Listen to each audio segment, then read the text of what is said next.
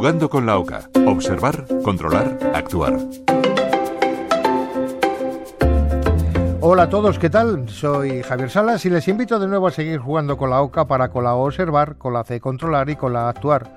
Hoy sobre el bazo. Pues empezamos a jugar y nuestra boca nos recuerda que el bazo es un órgano que se encuentra en un su costado izquierdo, por arriba del estómago y debajo de las costillas, teniendo el tamaño aproximado de su puño y forma parte del sistema linfático que combate las infecciones y mantiene el equilibrio de los líquidos del cuerpo. También contiene los glóbulos blancos que luchan contra los gérmenes y el bazo ayuda a controlar la cantidad de sangre del organismo y destruye las células envejecidas y dañadas. Comenzamos con la O de nuestra boca para observar que el bazo tiene una cubierta de tejido fibroso que da soporte a los vasos sanguíneos y vasos linfáticos. Está formado por dos, dos tipos esenciales de tejido, cada cual con un cometido diferente. Uno, la pulpa blanca y el otro, la pulpa roja.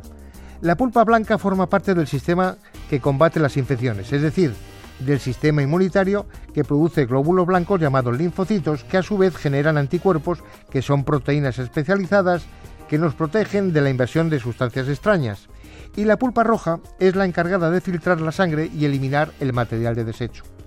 Esta contiene otro tipo de glóbulos blancos, los llamados fagocitos, que ingieren los microorganismos tales como las bacterias, los hongos y los virus, también controla los glóbulos rojos e eritrocitos y destruye los que tienen alguna anomalía, los que son demasiado viejos o los que presentan algún daño que les impida funcionar de forma apropiada. Además, la pulpa roja sirve como depósito para los diferentes elementos de la sangre, en especial para los glóbulos blancos y las plaquetas. Estas son unas partículas parecidas a los glóbulos que participan en la coagulación. Sin embargo, la liberación de estos elementos se considera una funcionalidad secundaria de la pulpa roja. Seguimos con la C de nuestra boca para controlar que algunas enfermedades pueden provocar una inflamación del bazo. Y los traumatismos también pueden lesionar o romper el bazo, especialmente si ya está inflamado.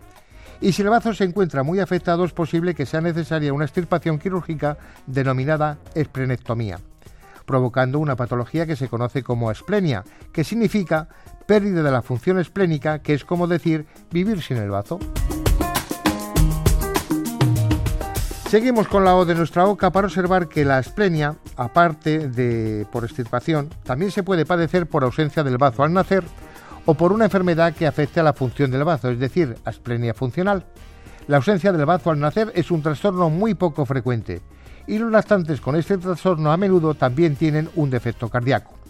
Las personas con asplenia funcional tienen un bazo que no funciona correctamente y puede tener su origen en diversas enfermedades. Entre las más frecuentes incluyen la enfermedad celíaca y la enfermedad hepática alcohólica. Utilizamos ahora la de nuestra boca para saber cómo tenemos que actuar, porque en ausencia de bazo existe un riesgo particularmente alto de contraer infecciones debido a que este órgano desempeña un papel importante en la protección contra determinadas clases de bacterias, como los Streptococcus pneumoniae, la Neisseria meningitidis y el Hemófilos influenza. En estos casos, se administran vacunas para evitar las infecciones por estos microorganismos y las personas también deben asegurarse de recibir la vacuna contra la gripe cada año, así como la vacuna contra el COVID-19. Nuestra OCA nos recuerda que se puede vivir sin el bazo, ya que otros órganos como el hígado harán algunas de las funciones del bazo. Sin embargo, sin el bazo, el cuerpo perderá parte de su capacidad para combatir las infecciones. Javier Salas, Radio 5, Todo Noticias.